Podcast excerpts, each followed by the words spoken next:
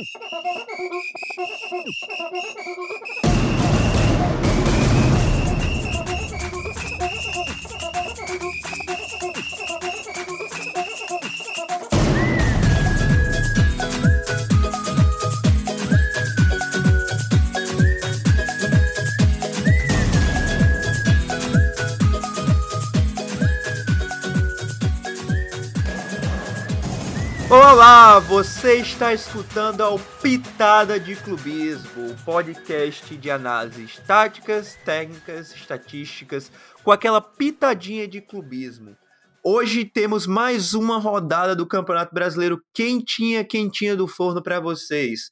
Tivemos talvez o melhor empate do campeonato, se bem que Vasco e Palmeiras foi também um jogo eletrizante, mas estamos falando de Grêmio, e Bragantino 3 a 3 O Glorioso continua invicto e o único 100% no campeonato, um 2 a 0 diga-se de passagem, a caixa punch para cima do Atlético Mineiro. O Palmeiras segue sendo Palmeiras e muito, muitos mais destaques vindo por aí. Eu sou o Rafael Lima e comigo ele, Guilherme Silva. Bom dia, boa tarde e boa noite para você que escuta a gente. Essa rodada repleta de jogo interessante, Teve até briga nos bastidores para ver quais seriam os jogos de destaque que a gente ia fazer. Tivemos que entrar, tivemos que entrar num consenso, tivemos que entrar Exato. Na rodada passada foi tranquilo, essa foi até mais difícil, alguns jogos bem interessantes, mas sem mais delongas, vamos começar então com o melhor jogo da rodada e dos melhores do campeonato. E o melhor empate da rodada, Bragantino 3, Grêmio 3. O melhor, Grêmio 3, Bragantino 3. Não, é, realmente foi um jogaço e um jogo que o torcedor do Bragantino, se falar que merecia ganhar, não vai estar tá muito errado, não. O Bragantino que.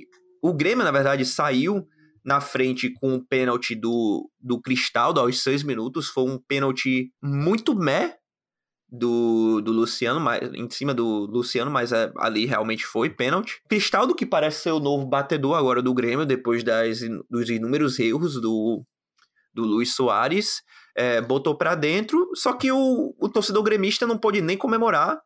Já no lance seguinte, veio o, o empate do, com o, bela jogada do Bruninho a, assistindo ao Matheus Fernandes. Matheus Fernandes que viria a dar uma assistência para o Eduardo Sacha no segundo tempo para a virada do Bragantino.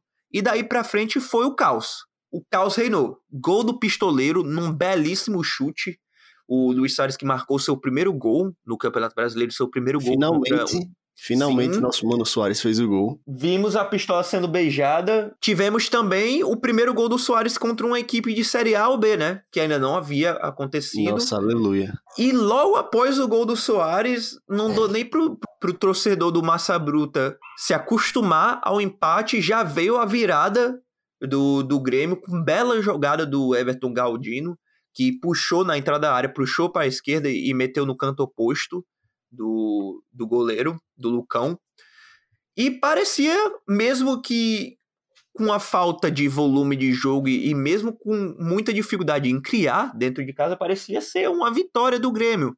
Eis que surge Thiago Borbas, ele mesmo, aos 45 do segundo tempo, 46 já, já nos acréscimos, e bota a bola para dentro num, num erro pífio da zaga do, do Grêmio, que perdeu o resultado que estava na mão, um resultado que, na verdade, para ser justo, valeu muito mais o 3 a 3 do que o 3 a 2 para o Grêmio. O que, você achou da partida? Inclusive, foi um bom começo de primeiro tempo do Grêmio. Um bom começo, digo, seis minutos, até sair o pênalti.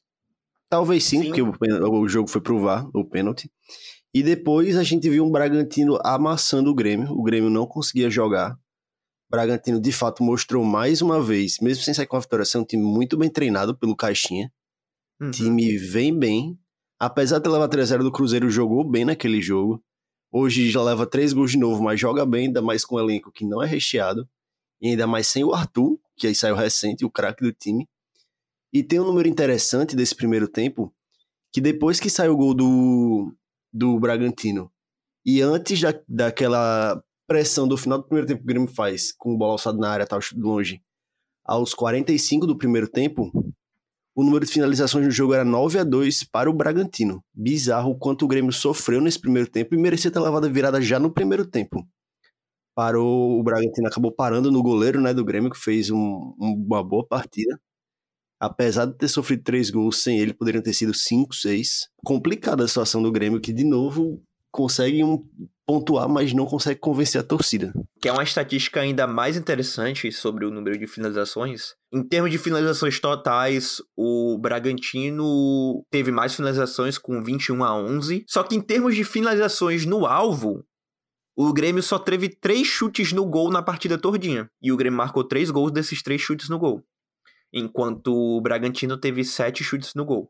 Até no fiel da balança de finalizações, que são estatísticas mais de descritivas em vez de, de preditivas, necessariamente, porque você não sabe a qualidade de cada chute, parece uma defasagem muito grande a favor do, do Massa Bruta. Desculpa, mas só o que a gente viu no campo foi um amasso, como posso dizer, da área técnica. Contra uma imposição física e uma imposição mental na volta do intervalo que meio que pegou o Bragantino de surpresa, a gente pode dizer assim.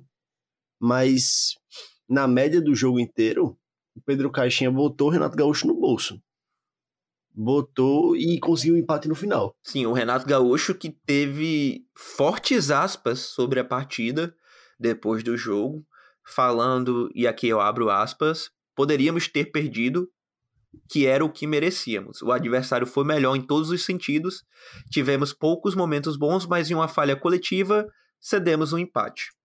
Estávamos na frente até o fim do jogo, não que merecíamos, mas por um erro infantil deixamos de ganhar mais dois pontos. Falou o queridíssimo Renato Gaúcho. E assim, ele resumiu bem. O, o Grêmio se achou numa posição de ganhar em casa do, do Bragantino por 3 a 2 muito por A, aquele pênalti estúpido no começo da partida, e B, duas ótimas finalizações, uma do, do Soares, que foi qualquer coisa, finalização que mostra muito a qualidade do pistoleiro. E a outra também do, do Galdino foi uma bela finalização, que foi aquele chute que pula logo na, na frente do goleiro e, e é muito difícil você pegar, ainda mais quando é, é mandado no Sim. canto, como, como o Galdino mandou. Mas fora isso, o Grêmio que teve muito poucas chances de, de criação na partida e tirou o Cristaldo no meio do, do segundo tempo, que para mim fez a equipe perder muito o seu rendimento criativo e o seu rendimento coletivo de forma ofensiva. Recuou também o Bitelo para tentar. Quando tirou o Vina e o Cristaldo recuou o Bitelo para tentar fazer um time mais ofensivo, com o Zinho Nossa, com... eu, eu odeio essa alteração do, do Gaúcho. Recuar o Bitelo, você basicamente você mata as principais características do Bitelo, que é a velocidade e o drible. Foi o Zinho e quem que entrou? Me deu um branco agora. Mas abriu o Zinho na esquerda e o Bitelo recuou mais no meio e o time. Foi o jeito que o Renato tentou encontrar para ficar mais ofensivo. Até entraram, que funcionou. Entraram o Zinho e o Galdino, o Galdino que é, fez o Galdino o gol. fez o golzinho uhum. da assistência pra ele, Sim. é isso mesmo. É. Não, então e... as, as alterações até surtiram o efeito do gol, né? Surtiram o efeito, uhum. mas o time, depois do terceiro gol, recuou muito mais do que precisava. Entra Sim. também um zagueiro no final, mais pra frente, para tentar segurar foi a gente ver um jogo covarde do Grêmio. Um Grêmio covarde, que é o que o Grêmio vem sendo nesse, nesse começo de Campeonato Brasileiro, né? Realmente muito aquém daquele Grêmio que a gente conheceu no começo de 2023 e que o Renato falou que ia brigar nas cabeças com qualquer um. Mas ele já já mandou, né? Já mandou a letra. Necessito reforços agora uhum. no Grêmio. E precisa realmente de pontas de velocidade. E se a gente for comparar a qualidade dos chutes, tanto do Bragantino quanto do Grêmio, a gente pode perceber que o Grêmio teve 1,58 de X-GOT, né? Que é a nossa estatística favorita, pelo menos a minha. A sua, né? De qualidade do chute. Porém, o Bragantino teve 3. E dos três marcou três gols. Então, foi. O Bragantino fez o, o número de gols que ele teria feito normalmente com chutes certos, mas o Grêmio dobrou a estatística. E foi assim que ele conseguiu manter os três gols. Mas, de fato, foi uma partida bem difícil para o Grêmio. E agora o Grêmio segue para enfrentar Palmeiras lá na Allianz Arena e recebe Fortaleza na Arena do Grêmio. Então, Era exatamente isso que eu ia falar. O Grêmio que pega o Palmeiras na quarta-feira e joga logo em seguida contra o, o, Fortaleza. No domingo, o Grêmio que joga fora de casa contra o Palmeiras e, e, em casa contra o Fortaleza. Fortaleza que uma das melhores equipes da competição junto com o Palmeiras. Realmente complicadíssimo para a equipe do Renato Gaúcho. E antes da gente terminar o Grêmio, vamos, deixa eu passar uma estatística interessante sobre o Soares. Você tem ah. ideia quantas finalizações o Soares teve que dar para fazer o seu primeiro gol no Brasileirão? Contando pênalti também e essas coisas? Eu chuto para mais de 20. Hum, não foi para tanto. o Soares fez o seu gol na 13 terceira finalização. E no jogo, no, depois do jogo foram 14, né? Mas depois hum. da sua 13 terceira finalização, o Soares finalmente desencantou e marcou gol no Brasileirão. Será que é o primeiro de muitos? Esperamos, né? Eu que escalei o Soares no, no Cartola. Eu também. Deu muito bom. Eu acho que todo mundo escalou o Soares, pelo menos na nossa liga, todo mundo escalou. É. Deu bom para geral. Mas agora mudando então pro, pro jogo que foi, sinceramente, muito passeio de um lado para cima do outro, né? Botafogo 2 a 0 para cima do Atlético Mineiro. Pô, o Galo conseguiu jogar por 10 minutos. Jogar. Ah, pau a pau por 10 minutos. Não jogou melhor, jogou pau a pau com o Botafogo por 10 minutos. Dos 10 para frente, a gente viu um jogo de um time só, que é bom lembrar, veio com meio todo reserva, Tiquinho Soares e Eduardo no banco. Ele, o Luiz Castro já veio poupando para o jogo do meio de semana, pela sequência da temporada, e de, dito isso, o Botafogo deu um amasso no Galo, onde provavelmente foi a pior atuação do Hulk com a camisa do Galo. E estava no meu cartola. Que tristeza. e o Botafogo que poupou assim, não vai viajar. Joga só na quinta, vem descansado contra o Corinthians. Vai jogar no Engenhão de novo, sem viajar, então vem com o time com uma força máxima possível, provavelmente. E assim. Esse time é fogo de palha ou esse time é de verdade? Eu acho que essa é a maior questão desse começo de, de Brasileirão, né? Esse Botafogo vem para brigar ou é mais um resultado circunstancial de momentos de brilhantismo que teve? E assim, eu vou te falar, essa vitória em específico em cima do Atlético Mineiro me fez acreditar um pouquinho mais na primeira hipótese. Porque se você lembra, se você olha para as vitórias do Botafogo até então, contra o Palmeiras no, na primeira rodada. Teve seus momentos é, no começo da partida e no final São Paulo, que né, garantiram. Eu falei o quem? Palmeiras. Opa, perdão, então. Na, eu tava pensando no Vasco já, que também não ganhou do Ninguém ganhou no Palmeiras. Ninguém ganha no Palmeiras. É, ninguém ganha no Palmeiras, vamos deixar aqui registrado. Mas, então, obrigado pela correção. O jogo da primeira rodada contra o São Paulo o Botafogo teve seus momentos e assim, foi o que garantiu a vitória por 2 a 1 Foi aquele primeiro gol do Tiquinho no começo e um gol no cruzamento do próprio Tiquinho, se não me engano, pro Eduardo, que, que quebrou 1 a 1 e, e deu a vitória pro Botafogo. Mas o São Paulo, por longos momentos da partida, tomava as as ações e tinha as ações até mais perigosas do jogo. Inclusive com o Lucas Perry fazendo um bom jogo contra o São Paulo. Não, não só bom, um ótimo jogo. É, aí você olha pro, pro próximo jogo do, do Botafogo. Foi o quê? Foi a vitória 2 a 1 contra, contra o Bahia. Lá na casa do Bahia, na Arena Fonte Nova, Botafogo que mais uma vez abdicou é, por longos períodos de tempo da partida sem estar com a posse de bola. Posse de bola e tomando mais ações estava muito mais a equipe do Bahia. Só que teve aquele lance do, do Tietê num jogo que, mais uma vez, estava um a um.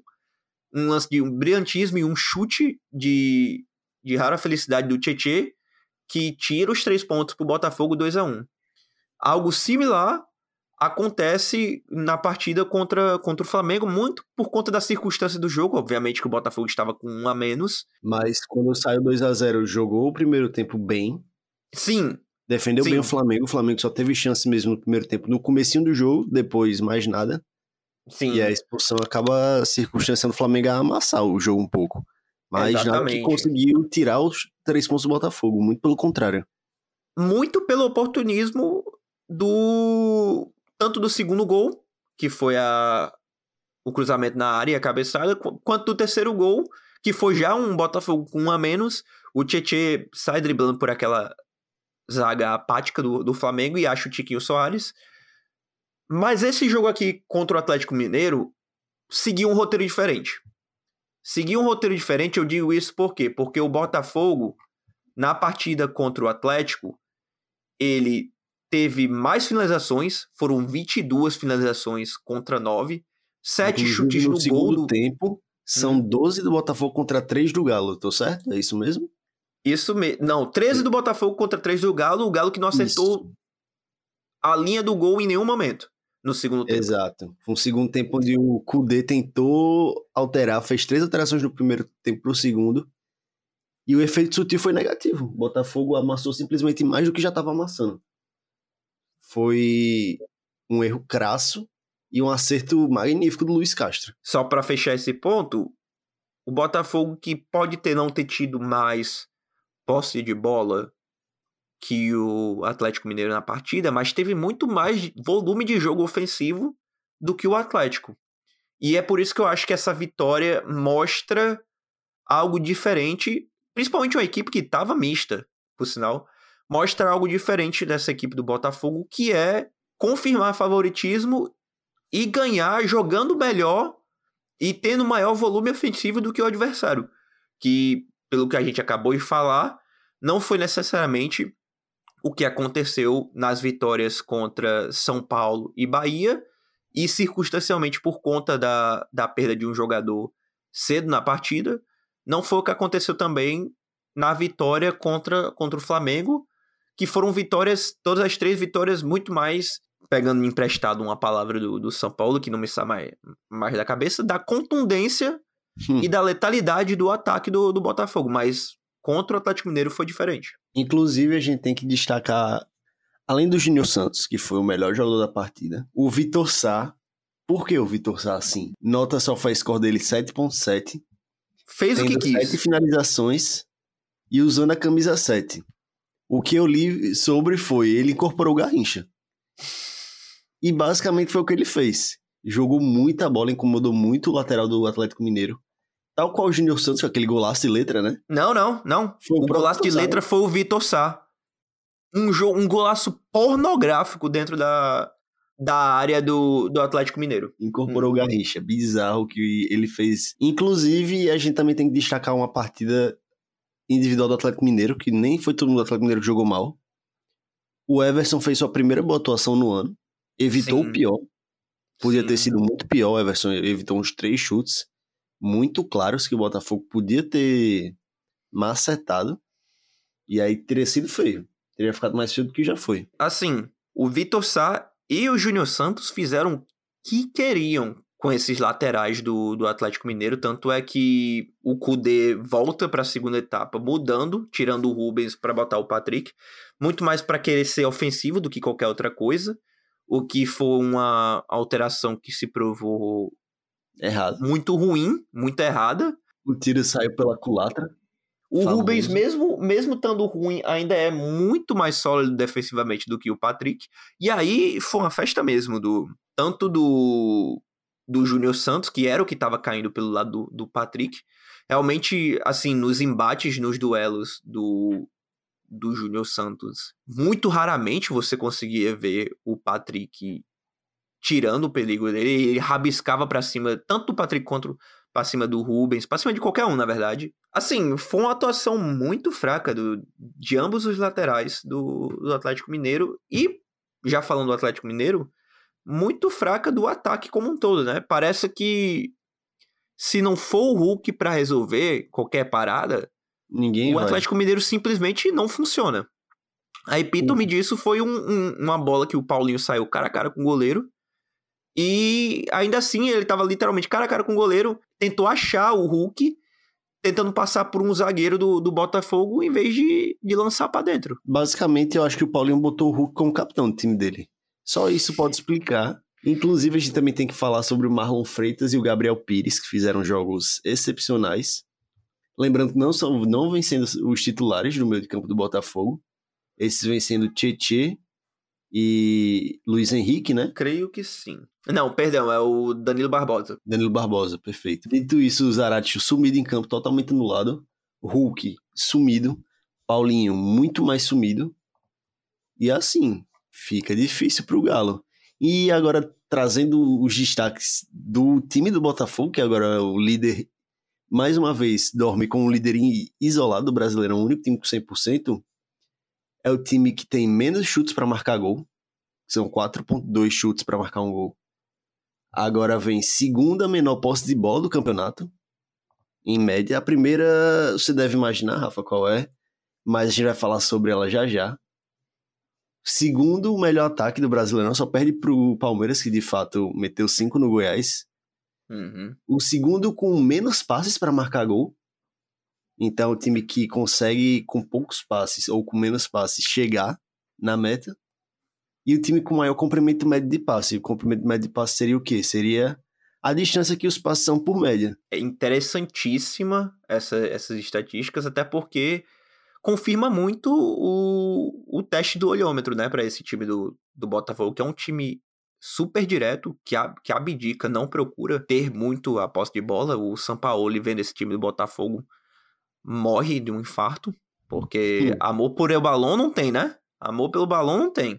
Inclusive, Mas... por isso o Galo é o segundo ou terceiro time com mais passes trocados e com maior posse de bola. Salvo engano, só atrás de Flamengo e Fluminense. Segundo maior posse de bola, na verdade, na frente do Flamengo, inclusive. Só atrás de Fluminense. Então, foi um jogo bem de opostos nesse quesito. Que encaixa muito bem, né, pro Botafogo. Não, em teoria, encaixaria também muito bem pro Atlético Mineiro se conseguisse criar um, um, um melhor é, produção no texto final. Mas, antes da gente terminar, fechando aqui o, o assunto Botafogo, essas estatísticas são interessantes, mas elas são também, assim. Eu não diria preocupante, obviamente, mas são estatísticas que é difícil você replicar durante o curso de um campeonato todinho de 38 rodadas, né? Então vamos ver como é que vai ser, como é que vai ser esse ataque do, do Botafogo assim, quando a gente chegar lá pela décima rodada, décima quinta rodada. E assim, pode manter esse ritmo. Tem, tem times, existem times campeões já que mantêm esse ritmo. Me lembro de alguns times assim ingleses que foram campeões. O Chelsea do, do Mourinho era um que quase Chelsea. não tinha. É, quase não tinha não posse de bola. Mourinho, inclusive. Sim, não só do Mourinho, acho que o do, do Conte também era assim. Obviamente, tudo isso aqui é dado as suas devidas proporções, para ninguém falar, ah, meu Deus do céu, Botafogo é o próximo Liverpool. Do... Não. E para os Mas... elencos brasileiros, né, o Botafogo tem um time bem qualificado, então eu não me surpreenderia tanto se a média, obviamente, moral vai baixar, mas não baixasse tanto porque os jogadores são qualificados. Assim, os jogadores são qualificados, mas é uma estatística que é difícil você manter. Eu, eu só digo isso. É um, é um ritmo que é difícil você manter tendo tão poucas chances e, e aproveitando tão bem essas chances. A regra de, de números largos é, da estatística diz que com um espaço amostral suficientemente largo, você tem uma regressão à média. Então, vamos ver, né? Se vai haver a regressão à média com o Botafogo ou não. Mas o que é fato é que já se torna uma das histórias mais interessantes para acompanhar nesse Brasileirão. A regressão média do Botafogo é natural, muito natural, vai acontecer. Mas eu imagino que se com um time misto o Botafogo conseguir dominar tão bem o Galo, talvez essa regressão média aconteça não de forma tão contundente. Seja uma forma que, claro, piore, mas não piore tanto esses números é algo a se ver. É algo a se ver. São números que vão ser interessantes de acompanhar, esses do Botafogo. Perfeito. E agora indo para o jogo do sábado, né? Digamos assim. O jogo do, do, do Sport TV, né? O jogo do sábado, né, Guilherme? Ou Não. Você, você tem algo Vamos lá, vamos lá. Você tem algo contra isso aí? Fluminense 1, Vasco 1.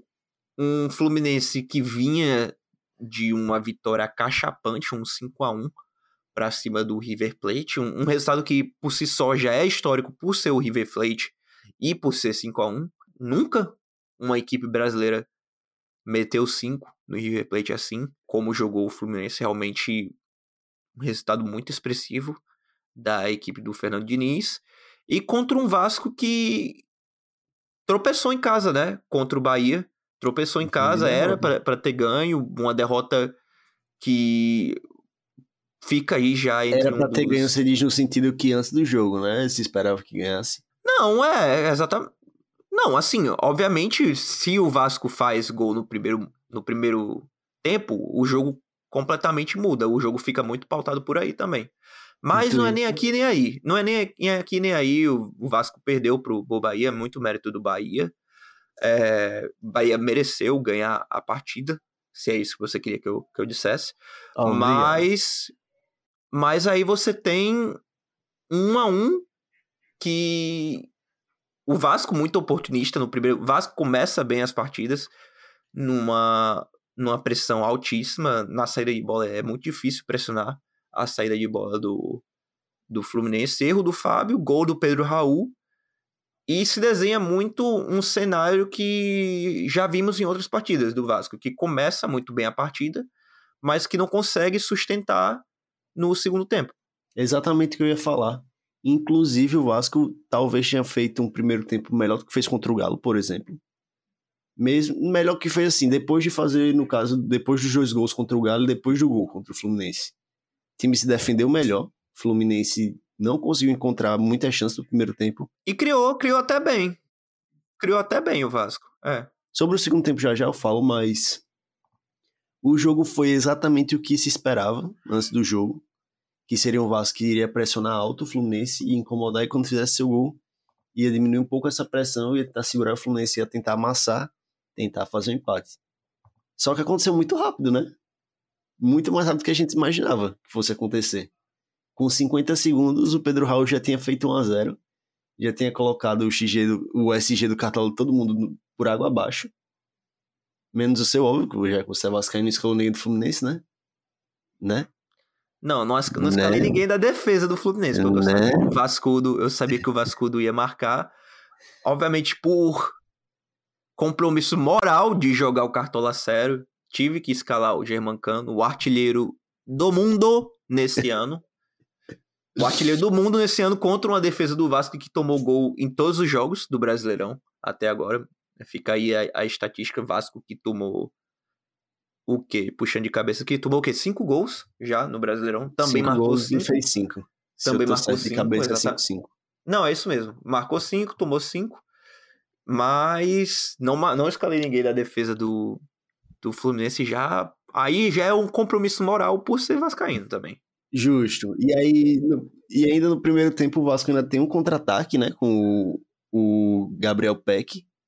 Uma boa chance coisa que não Nossa, criou, sim. por exemplo, muito contra o Galo. Conseguiu criar uma grande chance com o Peck, que podia ter feito pelo menos o Fábio fazer a defesa, acabou a bola indo pro lado de fora. Faz uhum. parte. E o Fluminense que lembra de cabeça um chutezinho do cano, Mequetrefe. No primeiro tempo, isso, obviamente, e só. Agora, o uhum. segundo, as coisas mudam. As coisas mudam porque o Fluminense começa a amassar desde o primeiro minuto, mas eu venho com uma ressalva uma estatística interessante que eu fui atrás, pesquisei para ver, e realmente, o Fluminense não conseguiu nenhuma finalização dentro da área do Vasco com o pé. Por que eu digo com o pé? Porque dentro da área foram só finalizações de cabeceio ou os chutes foram muito de longe de fora da área, que deram muito perigo. Aí você fala, ah, teve a do Cano que saiu o gol, é verdade. Exatamente, eu queria falar agora. Teve a do Cano que saiu o gol. Mas veio um cruzamento também que o normal seria a cabeçada, mas o Cano, como é diferenciado, conseguiu ajeitar o corpo para dar aquele voleio bizarro.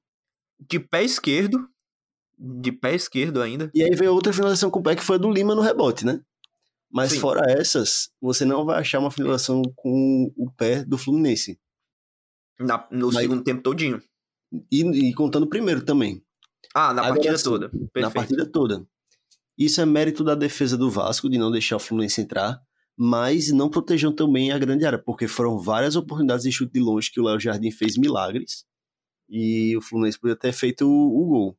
Além daquela cabeçada do Ganso também, foram boas chances, mas a maioria vindo de cruzamento. Que foi o jeito que o Fluminense encontrou, né, de furar a defesa do Vasco. O Léo Jardim que foi, é, sem nenhuma dúvida, o melhor da partida do Vasco. De novo. É, mesmo, de novo. O Léo Jardim que, por sinal, nessas primeiras quatro rodadas do Campeonato Brasileiro, é disparado o goleiro que mais fez defesas difíceis na competição, com 12. Quer chutar quem vem em segundo, Guilherme? Eu vi essa estatística, é o Fábio. Com 8. Com 8. 4 a menos. E o Fábio fez 6 contra o Fortaleza.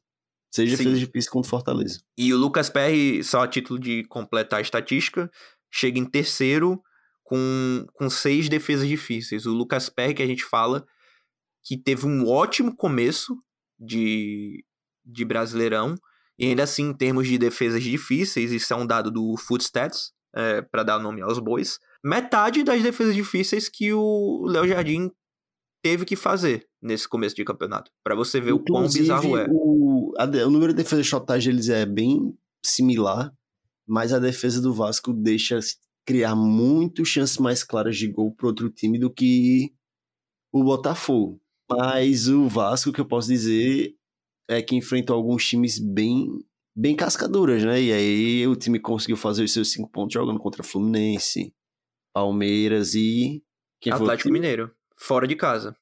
E que, obviamente, agora, por conta dessa derrota do Atlético Mineiro na casa do Botafogo, não parece tão grandes coisa, mas ganhar do Atlético Mineiro no Mineirão ainda segue sendo uma das tarefas mais difíceis é, para um time visitante do Brasil.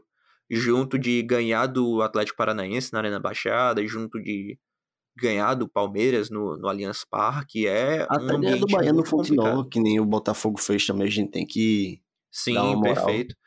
Sim, mas e... assim, realmente, se você olha os jogos do Vasco contra Atlético Mineiro, Palmeiras e Fluminense, o Vasco tirar cinco pontos desses três jogos tá ótimo, tá muito bom. Tá muito bom mesmo. O problema foi a derrota em casa pro Bahia. Isso aí realmente que que trouxe um time meio que pro, pra realidade um pouco mais. Só que começou honesto de Brasileirão do, do Vasco e indo pro Fluminense, que foi a outra equipe desse, desse empate.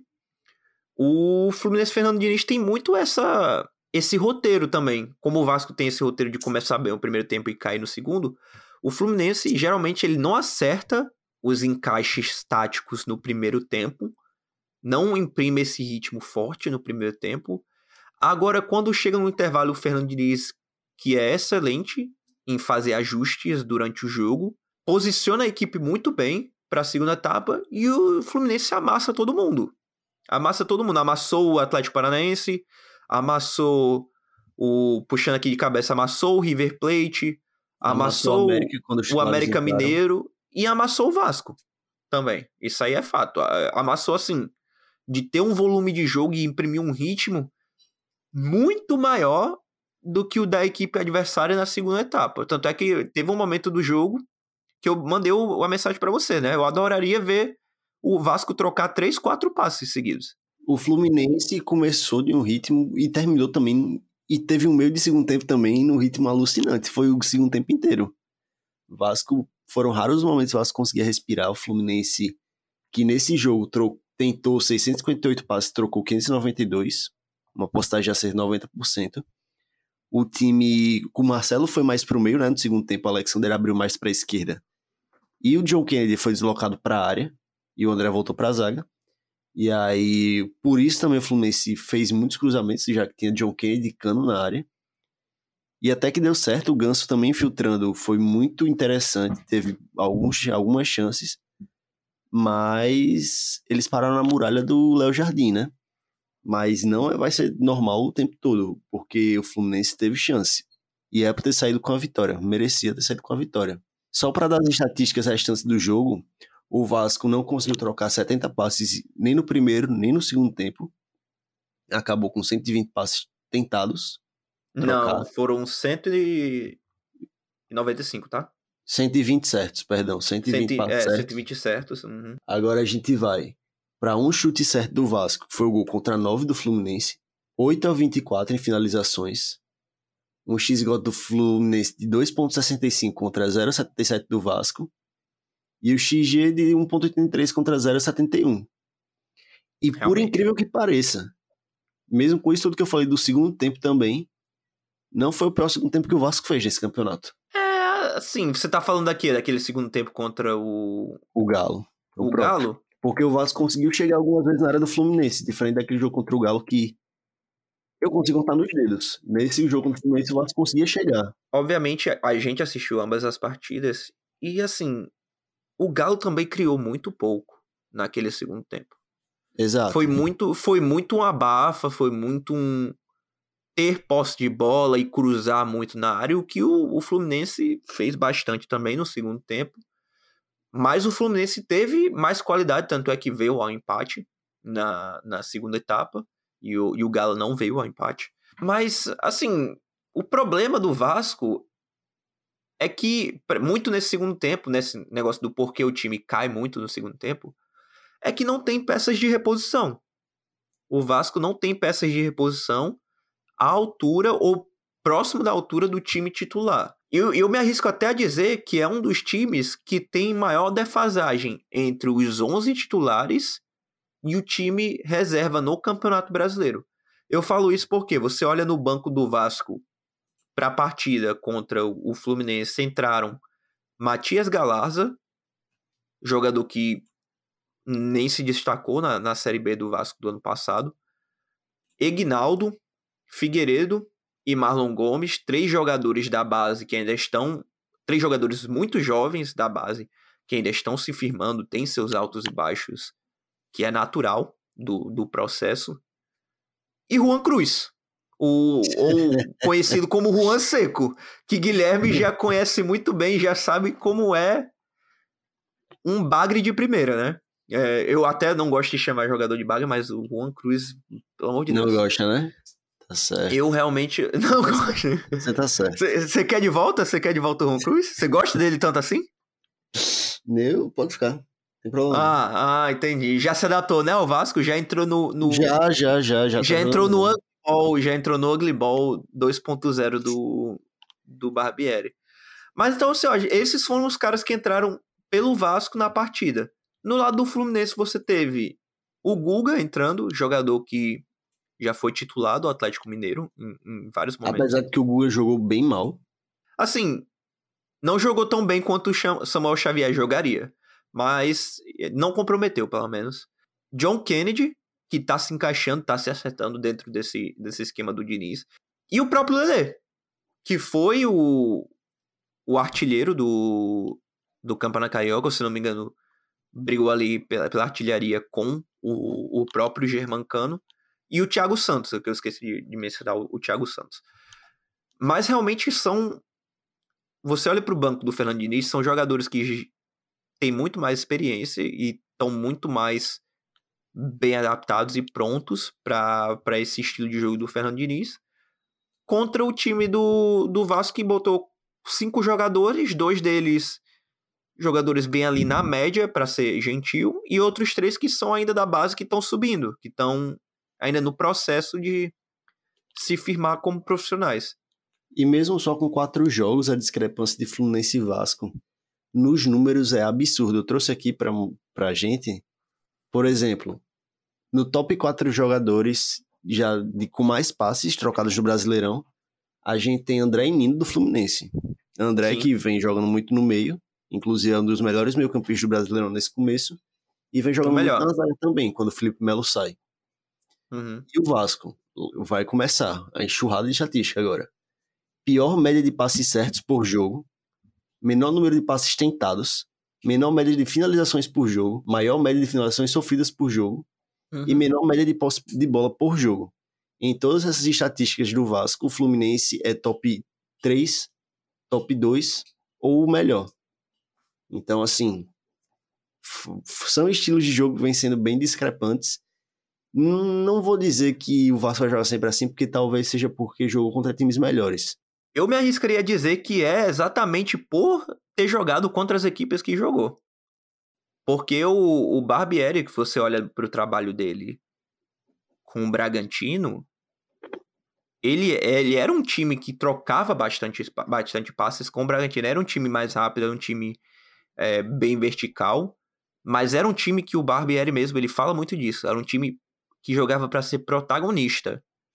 O Vasco salvo talvez o primeiro tempo contra o Bahia, não foi protagonista em grandes, em, em, por largos períodos de tempos nesse começo de, de Brasileirão em nenhuma partida ainda. Só que, assim, cinco pontos ali em décimo primeiro. E é isso. Isso é, é bem a expectativa mesmo do, do Vasco. E o, os próximos dois jogos contra Curitiba e Santos, inclusive nossos times vão se enfrentar, né? Agora nesse é domingo. É verdade, nesse fim de semana que vem. Nesse final de semana, aí vai ser teste para cardíaco desse podcast. Vamos ver se o podcast vai sobreviver. Mas esses próximos jogos vão vão falar muito mais sobre a temporada do Vasco que a gente ainda não pôde ver. O que é ir jogar fora de casa contra um time que não é absurdamente mais técnico e mais bem preparado que o Vasco e jogar em casa contra um time que joga ali naquela mesmo, naquele mesmo balado, naquele mesmo grupo de equipes da, da segunda metade da tabela. Um time, o Santos, que joga mais pro contra-ataque, apesar de estar tá jogando melhor nessas últimas partidas, a gente vai falar mais sobre mais pra frente, vai se encaixar com o estilo de Vasco que o Vasco, o estilo de jogo que o Vasco quer tentar, mas a gente tem que ver se como é que vai se encaixar. Esse jogo contra o Curitiba vai ser interessante. E o Fluminense vai próxima partida para o Mineirão, a volta do Cruzeiro para o Mineirão, depois de se acordar com o estádio. Contra vai receber logo o Fluminense, jogo direto pela parte lá de cima da tabela, né? De fato, pelo menos por enquanto. E depois, no fim de semana, o Fluminense vai receber o Cuiabá. Então, são, é um jogo bem pedreiro e é um jogo que o Fluminense tem tudo para conseguir uma tranquila vitória. Pô, olho aberto pro Cuiabá, viu? Que cheio de surpresinha. Seguindo pro último jogo dos destaques, a gente coloca o jogo mais falado pela mídia. O jogo que eu mais vi programa esportivo falando do pós, mas que pelo menos deu pra ver o pilhado puto, então pelo menos já me dá uma alegria. Não, mas foi um bom jogo, tá? Eu curti o jogo, assisti os 90 minutos. Eu curti, eu gostei do jogo. Estamos falando de Atlético Paranaense 2, Flamengo 1. A terceira vitória do Flamengo já. Ou oh, terceira vitória. Derrota. Terceira derrota do Flamengo já no. Antes fosse vitória. No Campeonato Brasileiro. Não, se fosse vitória aqui era Flapress. É... loucura. Não, é. Mas é. terceira vitória já do Mengudo no, no Brasileirão. O Flamengo que só ganhou até agora do Curitiba em casa, 3 a 0 na abertura do, do campeonato. E o que, que tu achou da partida, Guilherme? O começo de partida bem interessante do Cebolinha, principalmente. Inclusive, Sim, ele sofreu pênalti no começo do jogo. Perfeito. Tinha mas ele até fazia um inferno na vida do Kelvin, né? O Kelvin uhum. não consegue encontrar o Cebolinha em campo. Ele realmente jogou um absurdo, principalmente no começo do primeiro tempo. E ficou difícil pro Atlético, ainda mais quando o Gabigol vai e converte o pênalti. Muito difícil pegar um pênalti do Gabigol. E aí 1x0 pro Flamengo. E o Flamengo meio que parou, né, no primeiro tempo depois disso. Sim, o Flamengo que abriu 1x0, depois pareceu muito contente em, em, em, cozinhar aquele, aquele 1 a 0 O Atlético Paranaense também, para ser sincero, não agredia bastante o, o Flamengo naquele momento, até um belíssimo passe, se eu não me engano, do Fernandinho, que, que craque é o que Fernandinho. Tinha, que tinha feito o pênalti bom no Cebolinha, inclusive. Que sim, que, que, foi o, o que fez. é, que foi o que esticou a perna para o tropeço do Cebolinha dentro da área. O Fernandinho acha um passe primoroso dentro dentro da área e. Não, se, se eu não me engano, nem foi o Fernandinho. Foi, foi o Fernandinho. Foi ele foi sim, Fernandinho. foi ele sim. Foi, foi o, o, passe primoroso do, do Fernandinho. Do Fernandinho. Assim, se o Santos estivesse minimamente bem posicionado no lance, não seria gol do Vitor Roque. Não seria gol do Vitor Roque, porque o Vitor Roque basicamente só escora a bola, tenta dominar a bola, não consegue, só escora a bola diretamente pro meio do gol só que o Santos estava lá marcando a baliza já, pô, do, no, o Santos na direita já tava do na cabeça que o Vitor Roque não ia chegar na bola. O problema é que o Vitor Roque chegou. E se o Vitor Roque dominasse essa bola, era gol do mesmo jeito, porque o gol estava aberto. Então não fez diferença se ele ia dominar a bola ou se ele ia, ia dar só totozinho. Pelo posicionamento do Santos ia ser gol do mesmo jeito em ambos os casos. Dessa forma ficou até melhor sem dominar. É só a bola ir pro gol que ia ser gol, porque o Santos estava muito adiantado O que já me traz para um primeiro ponto que talvez a gente pode conversar mais tarde sobre esse, esse jogo ainda, que é a opção do Sampaoli por adiantar tanto o Santos, né? Apesar de que isso não não me parece que fez o Flamengo sofrer muito gol, o posicionamento adiantado do Santos. Claro, isso já é.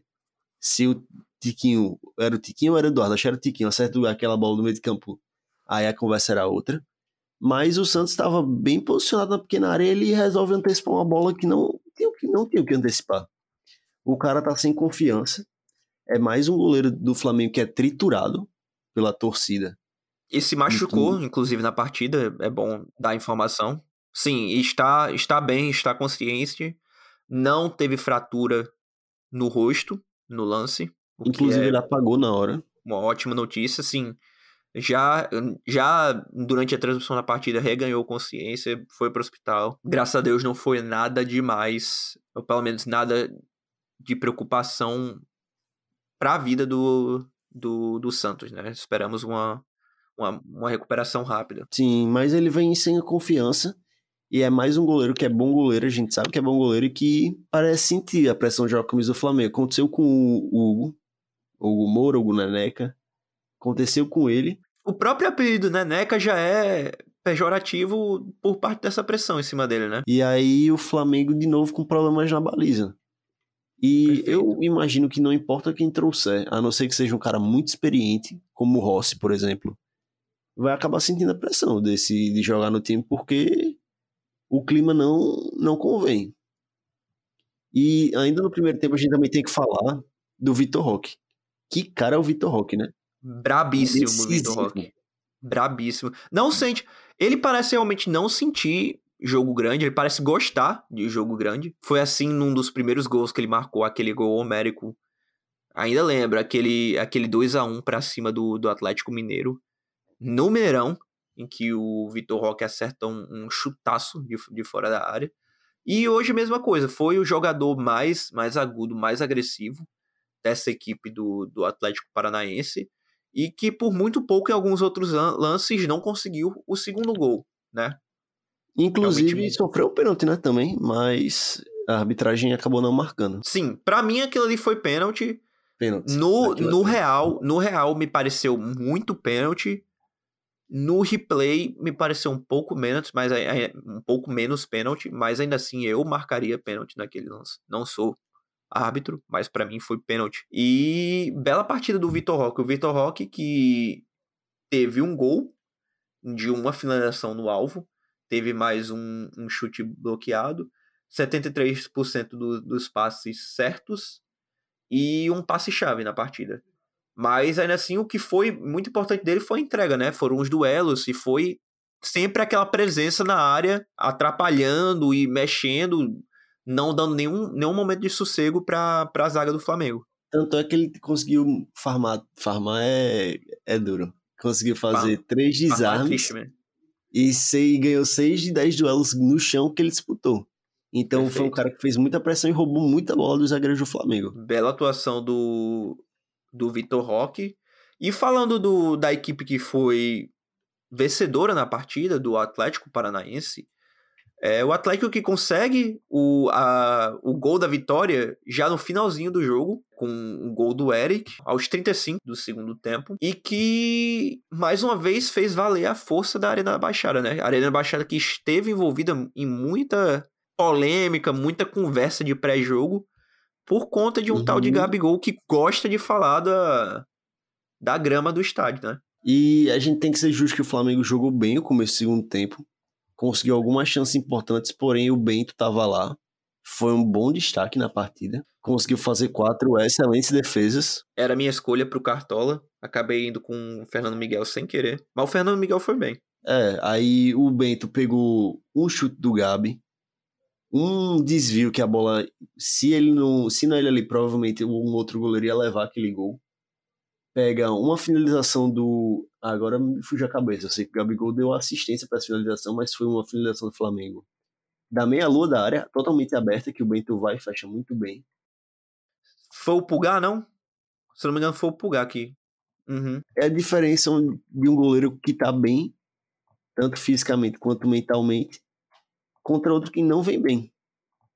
pode, ser, pode ter sido o diferencial desse jogo.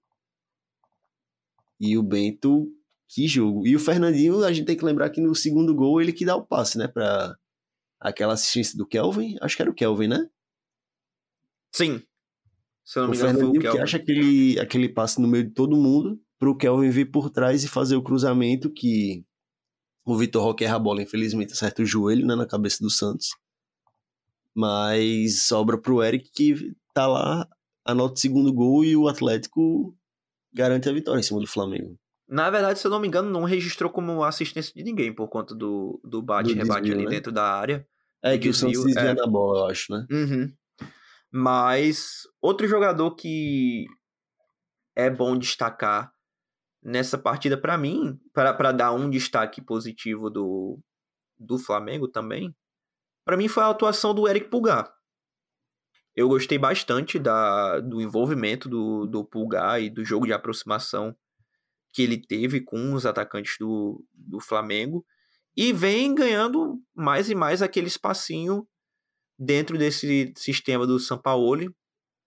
É, a cada jogo que passa, eu, eu tendo a crer que o Pulgar vai começar a ser mais opção para o Sampaoli em cima, em favor, em cima do, do próprio Vidal, que era pata da casa do São Paulo nas duas vitórias, nas duas conquistas de Copa América com a seleção chilena, mas o Pulgar tem se encaixado muito melhor nesse sistema, nesse sistema do, do São Paulo e tem um poder de marcação melhor também. Do Flamengo, que tomou gols em todas as partidas, fora a, a vitória de 3 a 0 no começo do campeonato contra a equipe do Curitiba, né? Que que foi uma vitória até fácil para o Flamengo dentro do, do Maracanã, mas que precisa dessa solidez, solidez defensiva e que talvez o Pulgar ajude um pouco nessa, nesse quesito. Pulgar que não vinha sendo muito bem utilizado, né? Finalmente veio, ganhou mal, seus Mal vinha sendo, mal vinha sendo utilizado com o Vitor Pereira. Você lembra até que foi um comentário meu, do acho que num dos primeiros episódios, sobre a vulnerabilidade defensiva do, do Flamengo e a falta de uma peça de reposição pro João Gomes. Eu não acho que o Pulga consiga jogar tão bem quanto o João Gomes jogou ano passado, mas eu acho que ele pode cumprir essa função melhor do que qualquer outro jogador dentro do elenco do Flamengo hoje, né? Sim. E outra coisa que a gente viu no décimo Flamengo foi a volta do Arrascaeta, né? Finalmente, depois de um bom tempo afastado por lesão, volta a jogar, entra no segundo tempo e provavelmente a gente vai ver a Rascaeta e Everton Ribeiro de novo brigando por posição. Parece Sim. que o São Paulo não vai tentar arriscar o sistema dele para botar os dois para jogarem juntos. É algo como vai ser interessante de ver. Provavelmente se o Arrascaeta voltar bem depois dessa lesão no pubis, né? Provavelmente uhum. ele deve ficar com a vaga e o Everton Ribeiro como opção no segundo tempo. Perfeito. E só para fechar então, sobre o Atlético Paranaense, o Paulo Turra que vinha até um pouco questionado e pressionado entrando nessa semana, né? Só que consegue uma vitória de virada contra o Aliança, o Aliança não, contra o Libertad, desculpa, na Libertadores. E no jogo seguinte, mais uma vitória de virada de um 2 a 1 jogando em casa na Arena da Baixada contra um time que o atleticano odeia, né? Que é o Flamengo. Então, realmente, respiro grande para esse trabalho do Paulo Turra, que, embora seja continuação do Filipão, é um trabalho novo. E sobre o que você falou das viradas do Atlético Paranaense, tem uma estatística muito interessante que o SofaScore soltou esses dias, que o Atlético é o time da Série A com mais viradas no ano. Já são seis vitórias por de virada nesses jogos da temporada. É um time que mostra muita resiliência e é uma estatística que mostra que o Atlético tem que ser morto. Senão, é complicado. E já teve uma, inclusive, em cada uma das três competições, né? Nesse, é, dessas Exato. que o Atlético Paranense está tá disputando. A virada contra o CRB, a virada contra o Libertar e a virada contra o Atlético. Sim. Nesse meio aí só teve. Contra o Atlético não, contra o Libertar. O contra o Flamengo, contra o Libertar e contra o CRB. Contra o CRB. Nesse meio aí só teve realmente a derrota pro Atlético Mineiro no Brasileirão lá no Miranão. E mais uma estatística sobre os dois times é o Flamengo que mantém uma estatística que eu já falei aqui e só somou, né? Continua sendo o time da Série A com mais derrotas no ano. Conseguiu somar mais duas derrotas, então tá sendo difícil de alcançar, hein? Segue o líder. E segue o líder. E o Vitor Roque é o jogador sub-20 com mais gols e participações em gols nas últimas duas edições do Brasileirão. É, é algo incrível do Vitor Roque. Já são 31 Perfeito. jogos, 14 gols e assistência, eu não lembro de cabeça, acho que são 6. Nas últimas duas você fala contando essa e a do, e ano, a do passado, ano passado. Né? O Hendrick vai vir brigando forte, viu, por essa estatística. Vai ser uma briga Desse interessante, ano, apesar caso. de que uhum. eu acho que o Vitor Roque vai sair no meio do ano e vai ser feliz no Barcelona. Dito Não, isso. Você já falou, né? Projeto Vitor Roque Spy Barça 2023. Bizarro. E uma última estatística interessante: o Flamengo já sofreu 7 gols nesse campeonato, mas só sofreu um XG de 4,7. Então mostra que o Santos vem realmente fazer uma temporada bem abaixo do que é esperada. E que o Flamengo vai ter que se ajeitar nesse gol. Seja recuperando é. o Santos, seja com o próprio Rossi quando chegar.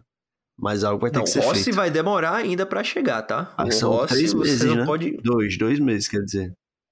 Você não pode contar com o Rossi ainda por um bom tempo nesse Brasileirão.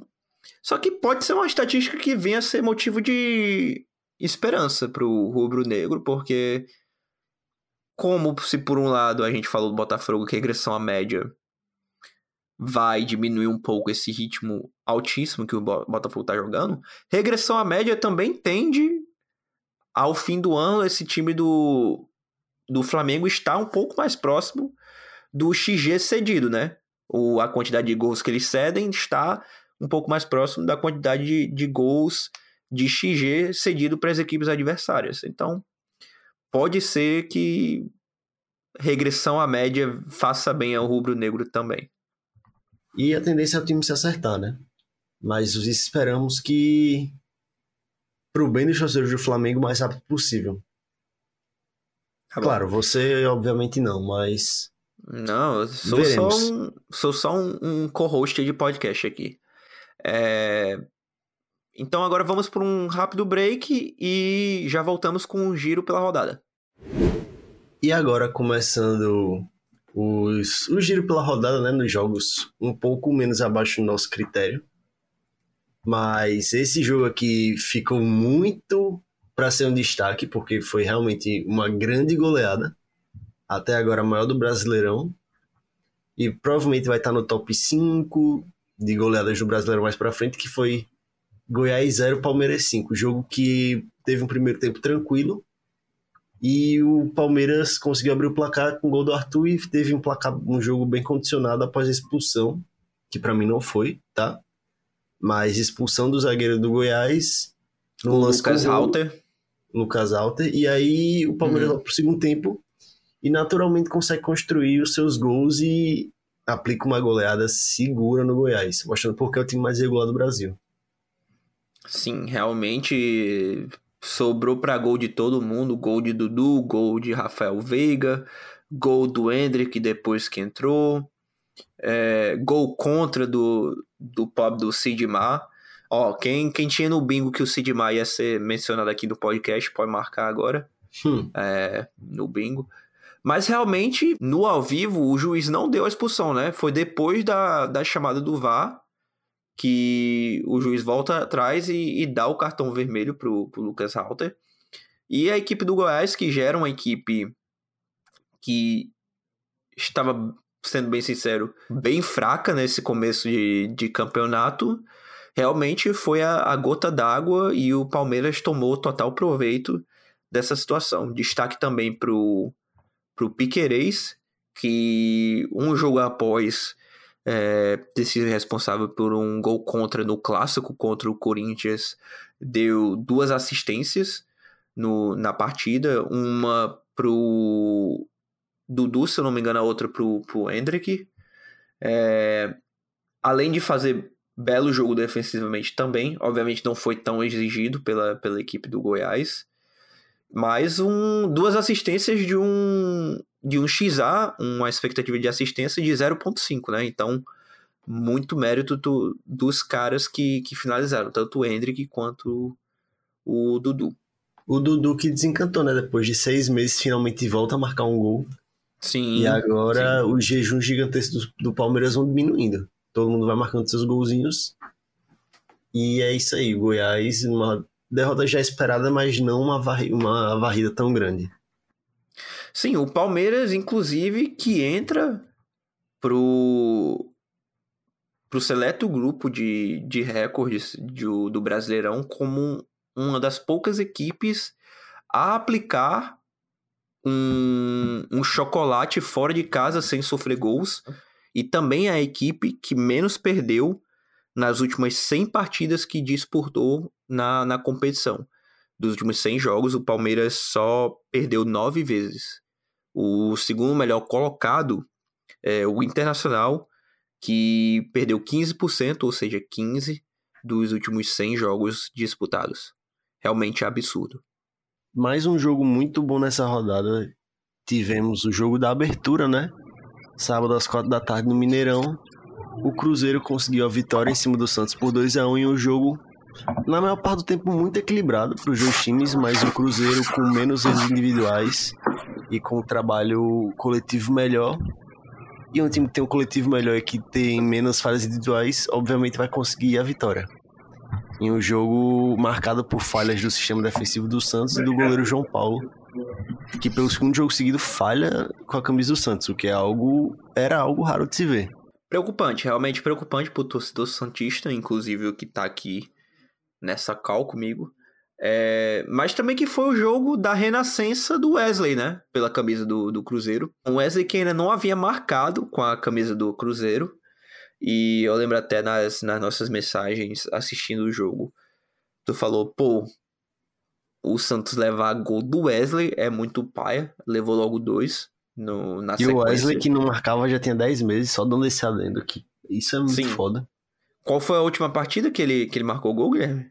Ainda com a camisa do Palmeiras, Palmeiras 4, Botafogo 0 no Brasileirão do ano passado. Em julho Perfeito. do ano passado. Perfeito. O Wesley que ainda tá. Tinha uma seca gigantesca aí, sem marcar, balançar as redes. Tinha só uma assistência na temporada todinha. Mas que saiu da seca logo com, com dois gols contra o, contra o Santos. E dois gols realmente, como você falou, né? Que facilitou muito a finalização dele, o posicionamento do João Paulo em ambas as jogadas. No, no primeiro gol, que foi o gol que ele chutou no lado oposto do goleiro, só que o João Paulo não tava no gol. Basicamente abriu é, o, o, gol pro, pro Wesley, aí facilitou bastante. E o segundo foi aquela bola que o João Paulo deixou entrar, né? Que o, o Wesley mandou, o João Paulo ainda caiu por cima da bola, só que entrou. E foi uma diferença grande entre os goleiros, né? Porque o Rafael fez a defesa da vida dele. Uma grande defesa no contra-ataque. E o Santos mostrou mais uma vez ser um time que só vai jogar no contra-ataque mesmo esse ano. Não consegue propor jogo. E no contra-ataque é perigoso. Tem boas peças no ataque. O Mendonça teve a chance do gol, mas o Rafael conseguiu uma defesa mirabolante que prendeu a bola no chão com o braço. E ainda tivemos o gol do Ângelo, né? Finalmente o Ângelo volta a marcar. Ângelo ex-Flamengo pelo que a galera fala. Mas... É o menino da base do Flamengo que não subiu ainda, né? É. Não foi o suficiente. E o Cruzeiro consegue uma vitória que o nos mantém em segundo lugar. Inclusive no sábado dormiu líder, né, do Brasileirão. Sim, e, e que começo de temporada pro Cruzeiro, né? Já, já soma 10 pontos no, no Brasileiro. 9, desculpa, 9 pontos, perdão, no Brasileirão. E assim, são nove pontos que para uma equipe que a gente cotava e conversava muito para estar na briga do rebaixamento desse ano, independente de aonde termine o Cruzeiro no, no Campeonato Brasileiro, esses nove pontos são importantíssimos para qualquer aspiração da equipe Sim. cabulosa né, do, de Belo Horizonte. E nesse primeiro semestre, o Santos termina seu campeonato mineiro, né, das quatro primeiras rodadas do Brasileirão, e ganhando do América, empatando com o Galo e perdendo para o Cruzeiro, indo basicamente em ordem de grandeza dos times de acordo com o resultado. Mas antes da gente terminar o Cruzeiro, só dar um destaque pro, pro Ramiro, que mais outra bela partida do, do meio-campista do Cruzeiro, Ramiro, que tinha marcado na, na vitória do Cruzeiro da rodada passada 3 a 0 em cima do, do Bragantino. No, no jogo contra o Santos, deu assistência para o Wesley marcar o primeiro gol do, do Cruzeiro, uma jogada, uma belíssima jogada também do Matheus Vital, que achou o espaço e achou o Ramiro livre na direita. O Ramiro faz um, um cruzamento primoroso para finalização até fácil do, do Wesley. E, e tem se mostrado um, um belo jogador nesse, nesse meio do, do Cruzeiro, né? Uma bela adição nesse meio do Cruzeiro acertou 85% dos passes que tentou com um passe-chave e ainda assim ganhou três dos seis duelos é, disputados. Boa partida do Ramiro. E o Matheus Vital, que teve uma nota 6.2 do SofaScore, mas que fez uma boa partida, puxou bem os contra-ataques. Sim. Conseguiu bons passes, achar bons desafogos. Eu gostei da partida do Matheus Vital. Apesar uhum. do 6.2 dado pelo SofaScore. Perfeito. Então, indo agora para a próxima partida, aquele que foi um jogo meio morno, né? No, no final das contas, São Paulo 2, Internacional 0. O São Paulo que confirmou o favoritismo em casa, a, além de confirmar o fa favoritismo, não sofreu gols e, e manteve o, o ataque do, do Internacional em xeque, o que é bem complicado, na verdade, é bem difícil é, com um ataque do Inter que, que tinha Alan Patrick e Maurício é, de titulares na partida. Mas um São Paulo que jogou bem e jogou assim, sem muitos sustos do, do Internacional, com aquele gol do Luciano de, de pênalti, do rebote do pênalti, na verdade, em que ele vira a cara. Você tem que ter muita personalidade para você criar um chute de provocação depois que tu perde um pênalti. Hum. E o Luciano fez isso para abrir o placar de 1 a 0 e depois um golaço, né? Um gol homérico do, do Pablo Maia encobrindo o, o Kehler para para largar o placar e dar mais segurança para a equipe do Dorival, que mais uma vez consegue um, um, resultado positivo contra uma equipe complicada no Brasileirão.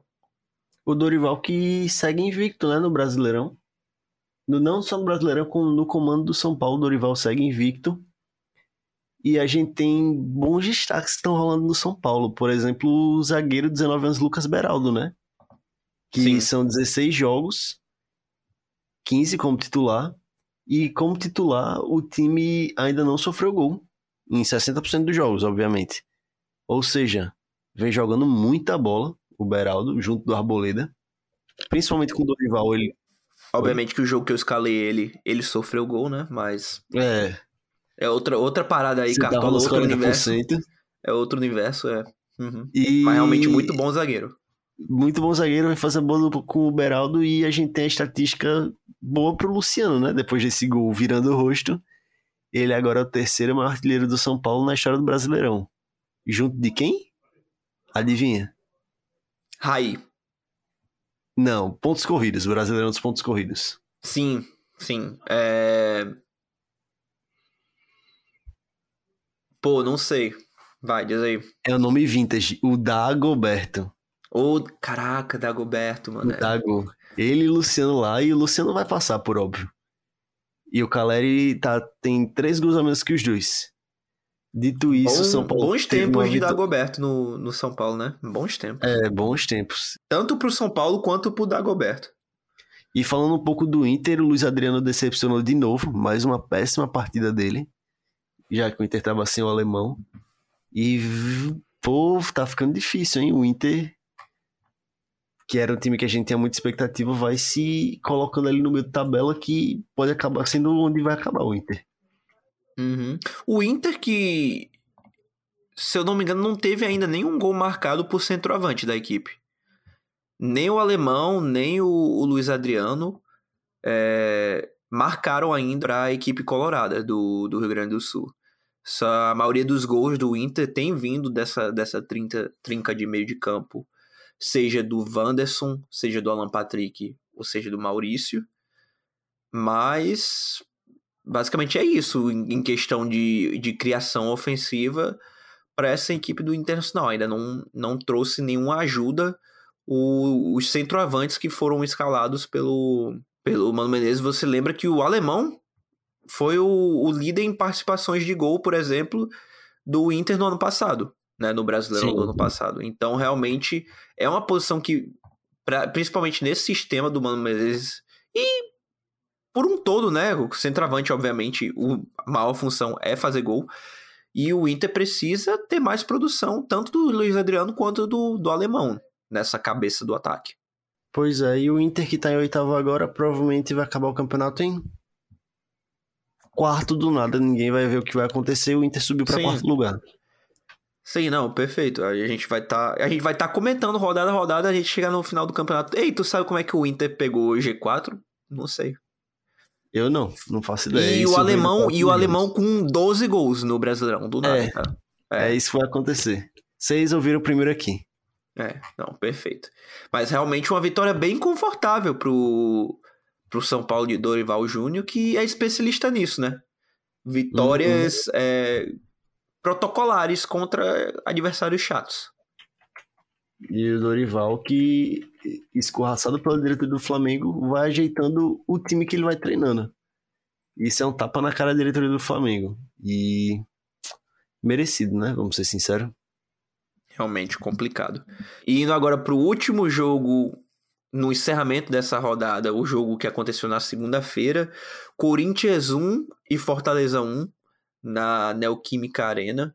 O Corinthians que teve até vários momentos de perigo contra, contra a equipe do, do Fortaleza. Se o Fortaleza foi a equipe que mais teve posse de bola e movimentação entre as duas áreas, o Corinthians foi, em muitos momentos, a equipe que chegou de forma mais aguda contra a defesa do Fortaleza. Inclusive, é, teve 21 finalizações, com oito delas sendo no, na direção do gol o que fazia tempo que o Corinthians não tinha um, volume tão alto de finalizações, é, pelo menos nessas primeiras é, rodadas do, do Brasileirão. Só que o Fortaleza abriu o placar com um gol de Caio Alexandre, é, assistência do, do Romero, é, já no finalzinho do segundo tempo, ali na por volta do, dos 34, 35. Só que o Corinthians, bem no final mesmo da partida, aos 43 do, do segundo tempo, empata com um gol de Yuri Alberto. Yuri Alberto, que não vinha sendo dengue, é, listado como titular para a equipe, entrou no, no segundo tempo e resolveu para a equipe do Timão. Um empate muito importante contra um dos, dos melhores times do, do Campeonato Brasileiro bom resultado até para o Corinthians, é, dadas todas as circunstâncias do que vinha acontecendo e todo o embrólio fora do campo que a equipe vivia nessas últimas semanas. E a escrita se mantém do Fortaleza nunca ter conseguido ganhar do Corinthians em São Sim. Paulo. O, parecia que era hoje que ia cair, mas não caiu depois de uma entregada boba da zaga do Fortaleza. Sim, o Saiu que... um empate. O que não fez a boa nem para mim, né? Que eu não sei é. se a é. gente cortou ou não no pódio, mas eu tinha o Fernando Miguel no, no meu gol e estava indo para ser o, o líder da, da, rodada, né? No nosso, na nossa liga de cartola, mas não, não, a zaga do Fortaleza tinha que vacilar. É, e o primeiro tempo do Fortaleza eu achei até um pouquinho pior que o do Corinthians. Até porque o Fortaleza perde o Moisés e também o Galhardo fica baleado. Ele leva uma pancada na coxa e sente ainda aguenta até o primeiro tempo inteiro. Mas. E o Corinthians conseguiu anular bem a entrada da área, da sua própria área, e consegue fazer boas finalizações. Boas finalizações no final do jogo, né? Do primeiro uhum. tempo. E o Fagner consegue acertar uma bolaça na trave. Fernando Miguel faz duas boas defesas, ainda no primeiro tempo. E o segundo é um jogo onde o Corinthians tenta buscar a vitória, mas o Fortaleza também e o Fortaleza é um time melhor e mais entrosado, né? O Romário entrou no Galhardo e jogou bem. E viu, e viu o time abrir o placar e era uma, uma pedra cantada, né? Esse gol do Fortaleza. Sim. Mesmo com as mudanças, mesmo sem Luceiro, Moisés e Galhardo, ainda assim, time bem envolvente contra o Corinthians, mas pecou no final do jogo e sofreu um empate. É um time muito bem azeitado e com muitas peças de reposição também, né? Você, muito bem pontuado, você falou que o, o Moisés saiu, o Thiago Galhardo também saiu no, no segundo tempo. E só que aí entraram pela equipe do, do Fortaleza no, na posição do Moisés entrou o Romarinho, na posição do Galhardo o, o Silvio Romero, que deu até assistência. Sai o Caleb, que, na minha opinião, vinha tendo uma partida boa na, na primeira etapa. É, entra o Tomás Pochettino, que é outro meio-campista de, de qualidade. E o Bem... Pikachu.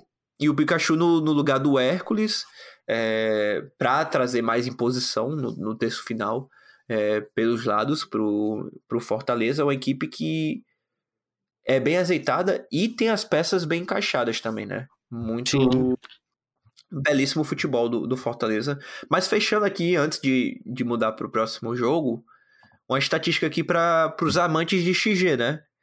O Corinthians teve um XG acumulado de 1, o Fortaleza teve um XG acumulado de 0.98, o jogo terminou 1 a 1. Loucura. E o Fortaleza agora volta para sua terra natal, que no caso não é Natal, é Fortaleza é, em Fortaleza. São Paulo do Dorival Júnior. Esse jogo vai ser interessante de assistir. Vai ser ótimo embate. Fortaleza, para mim, é favorito nessa partida. Favorito e provavelmente vai ser empate.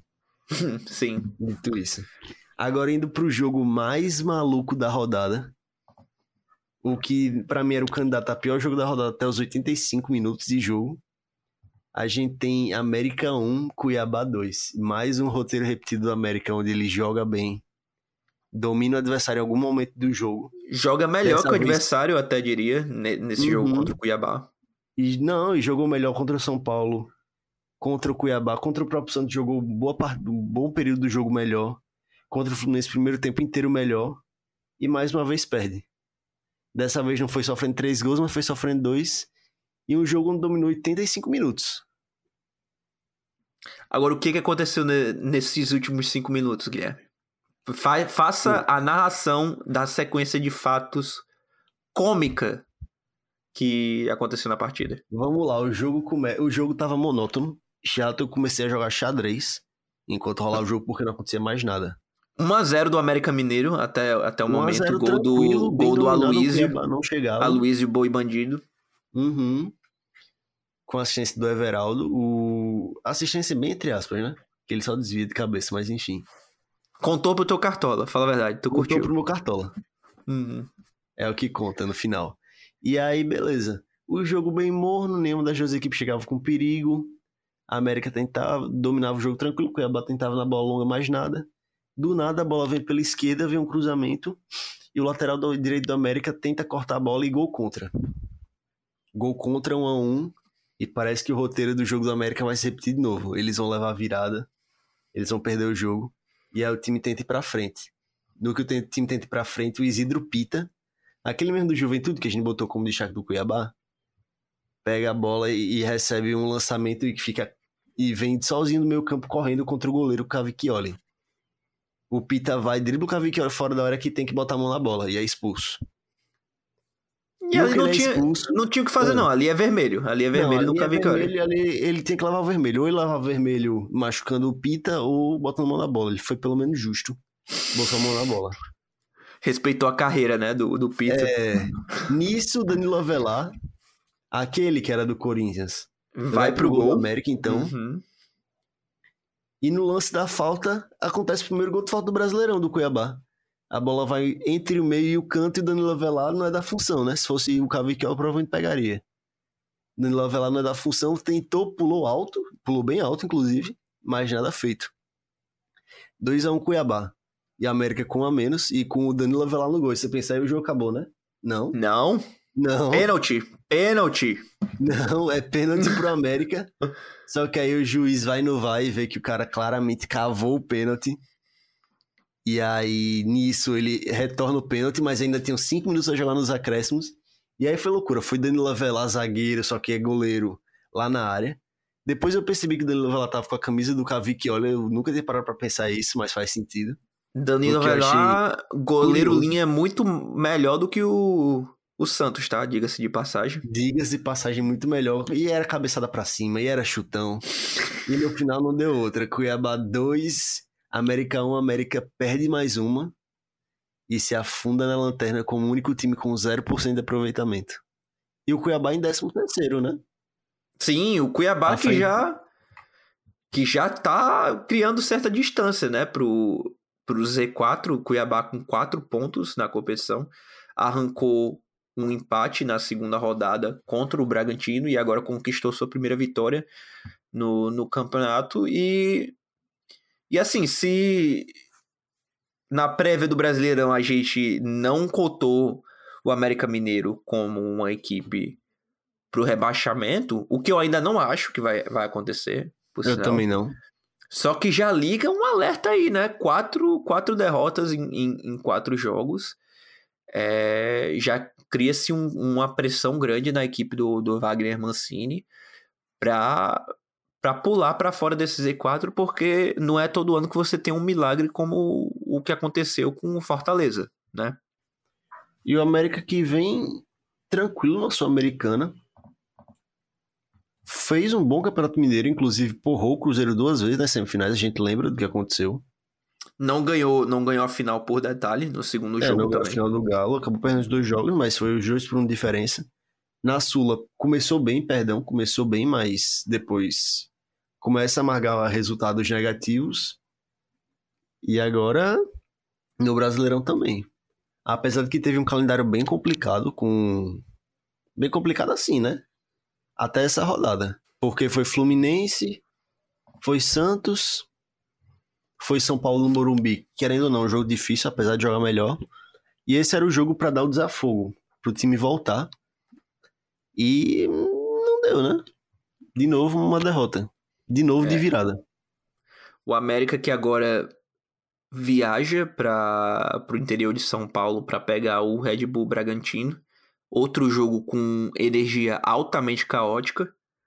E depois recebe o Cruzeiro em casa, no Independência. Aí é um jogo que eu diria até o, o torcedor do Coelhão até fica mais tranquilo, né? Por conta da freguesia que tem sofrido o Cruzeiro na, nas mãos do América Mineiro nesses últimos jogos. Mas é, realmente início de, jogo, de Campeonato Brasileiro muito complicado pro E o América Cuiabá Mineiro. vai receber o Atlético Mineiro em um jogo vai ser difícil, mas é aquela, né? O Atlético vem mal, então é o jogo dos desesperados. E depois, como a gente mencionou, vai visitar o Fluminense, né? No Maracanã, e aí é loucura. Aí é, é pau pra dar em doido. Aí vai ser é. complicadíssimo. Agora indo para o último jogo agora do, do nosso giro de, de rodada, mas não menos importante, o Bahia que conseguiu a sua segunda vitória já no, no Campeonato Brasileiro, 3 a 1 para cima do Curitiba, é, na Arena Fonte Nova. Gols do Biel e do Davi Duarte, o, o Victor Luiz que abriu o placar contra é, em favor da equipe do, do Bahia, o, o jogador do Curitiba. E que teve um belíssimo gol do, do Bocilha também, né? Do, de fora da área. Basicamente no ângulo da assistência do, do Aleph Manga. Que empatou a partida, mas dali para frente, domínio total do, do Bahia, que, que no segundo tempo transformou num resultado protocolar 3 a 1 em cima do Curitiba. E o Curitiba é outro que vai vai se complicando nesse começo de, de Brasileirão, né? Com só um ponto somado até agora. O Curitiba vem forte por essa briga pela lanterna. Demitiu seu treinador e o, com o treinador que agora é o Carlos Zago, Antônio Carlos Zago, não conseguiu engrenar com o time. Somou apenas um ponto no Brasileirão, foi um empate contra o contra o São Paulo, verdade, contra o São Paulo jogando melhor que São Paulo. Conseguiu um empate contra o São Paulo jogando melhor que São Paulo, mas de novo Coritiba totalmente dominado pelo Bahia. Tentou perigar, apesar do gol contra, consegue fazer um a um, mas deu nem tempo de comemorar porque depois de cinco minutos já tinha sofrido 3 a 1 e o Bahia impôs um ritmo impressionante e o Renato Paiva encontrou o time, né? Depois de começar a escalar três zagueiros. Sim. Não, é, o trabalho do Renato Paiva no, no, no Bahia começou muito conturbado, mas é sempre um trabalho que desde o começo você vinha, você via os destaques, você vinha, você via as características de forma bem clara de como o Renato Paiva queria jogar e agora realmente encaixou e muito pela pela adição, né, do do Davi Duarte nesse meio, mudando o Canu e o Rezende para os lados, o e tirando o Joanes Chaves da titularidade em favor do Matheus Bahia, que é mais defensivo, conseguiu achar muito mais equilíbrio nesse time titular do Bahia. Até porque o Vitor Jacaré sobe muito bem, né? E aí já tem esse cara que sobe muito realmente na hora de descer, presa do Matheus Bahia ali, que defende melhor. E entrega mais na defesa também. O Vitor Jacaré, uhum. entre o Vitor Jacaré e o Joanes Chaves, o Vitor Jacaré recompõe muito melhor nessa, nessa defesa do Bahia. Destaque também para o Biel, que marcou na partida e que não vinha sendo titular da, da equipe do Bahia no, nos últimos jogos. É verdade, ganhou sua chance. Sim, ganhou sua chance e para mim foi o, jogador mais agudo, o jogador que trouxe mais perigo para a área do, do Curitiba. Como falei, já conseguiu seu gol, teve três passes chaves na, na partida, acertando 76% dos passes tentados e ainda ganhou seis duelos. Beleza que foram seis de, de 13, né? Mas ainda conseguiu suas suas, suas posses de bola em, em posições de perigo no ataque. Bela partida do Biel. E o Curitiba? O Curitiba que vem de uma sequência de 10 jogos sem ganhar. A última vitória do Curitiba foi um 3 a 0 em cima do Maitá pela terceira rodada da Copa do Brasil. Hum. Então, soma várias derrotas pelo caminho, inclusive o 3 a 0 contra o Operário, já no Campeonato Paranaense, a eliminação para o Cascavel no mata-mata do Paranaense passou pelo Criciúma na disputa de pênaltis, depois no, do jogo ter terminado em 1 a 1 E desde lá foi empate contra o esporte, derrota para o Flamengo, derrota para o Fortaleza, derrota para o esporte. É verdade, Curitiba caiu para o esporte na Copa do Brasil, bom lembrar. Sim, 2 a 0 do esporte, belíssima temporada do, do, do Leão. E o empate contra o São Paulo é o único resultado, digamos assim, positivo dessa última sequência de jogos, né? Realmente muito complicado para o Curitiba. Obviamente, só porque eu disse isso, o Curitiba vai ganhar do Vasco é, no meio da semana, né? Porque o Vasco tem dessas. Mas péssima sequência de jogos para o Curitiba que está sem ganhar há 10 jogos já. E a perspectiva do Curitiba é que a perspectiva do Curitiba é de melhor agora, né? Que foi sacramentada o acordo de venda do, da SAF do Curitiba. Então vai sair do papel a SAF do Verdão, que anunciou nessa segunda-feira um acordo com a Tricorp Investimentos por uma venda de 90%, cessão de 90% sobre o capital do clube empresa, então vai ter 90% de controle a Tricorp e vai ter apalavrado já um investimento de por volta de 1,1 bilhão, bilhões de reais. Dentre esses, são destinados 450 milhões para reforços e para o capital de giro do, do Curitiba, 100 milhões para uma reforma ou uma reconstrução de um centro de treinamentos e 500 milhões para a reforma do Couto Pereira. Que é uma reforma muito necessária, inclusive. Uma reforma muito necessária. E assim, é o primeiro acordo de SAF, se eu não me engano, do Brasil, que inclui um montante tão grande para a reforma do estádio. Tanto a SAF do, do Cruzeiro, Botafogo e Vasco deixaram a, a questão do, do estádio muito a quesito da associação. É, no caso do Vasco, a associação que vai fazer a reforma. Do Botafogo já tem a licitação do Nilton Santos e do Cruzeiro já é, é só questão da licitação do, do Mineirão. o Bahia já tem a Fonte Nova, e o Curitiba se torna a primeira SAF com investimento já palavrado e no papel da, do termo vinculante para uma reforma de um dos estádios mais é, históricos e icônicos do futebol brasileiro. Realmente bela notícia aí para o torcedor é, do, do Coxa, que vê um ponto positivo, né? Numa, numa sequência muito conturbada da equipe dentro de campo, de campo, pelo menos fora de campo, é, vê sinais de, de dias melhores na equipe do e Curitiba. E talvez nem dê tempo né, do Curitiba conseguir se recuperar e conseguir se manter, mas é uma esperança. É uma luz no fim do túnel e mesmo se cair, eu imagino que o Curitiba voltaria mais forte para uma série em 2025. Isso sem assim, dúvida nenhuma. É, a proposta, isso aí, tudo isso aqui são informações dadas pelo Rodrigo Capello, do, do GE, do Globo Esporte. A proposta ainda precisa passar pela aprovação do conselho é, de, da associação do, do Curitiba. Então tem todo um processo aí ainda para ser aprovado, o termo vinculante.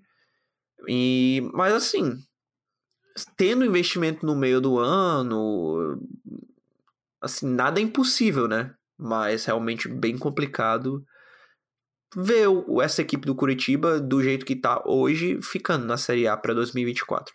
Sim. Se for para ficar, esperamos que seja com um grande investimento com um time melhor. Que seja apresentando bom futebol.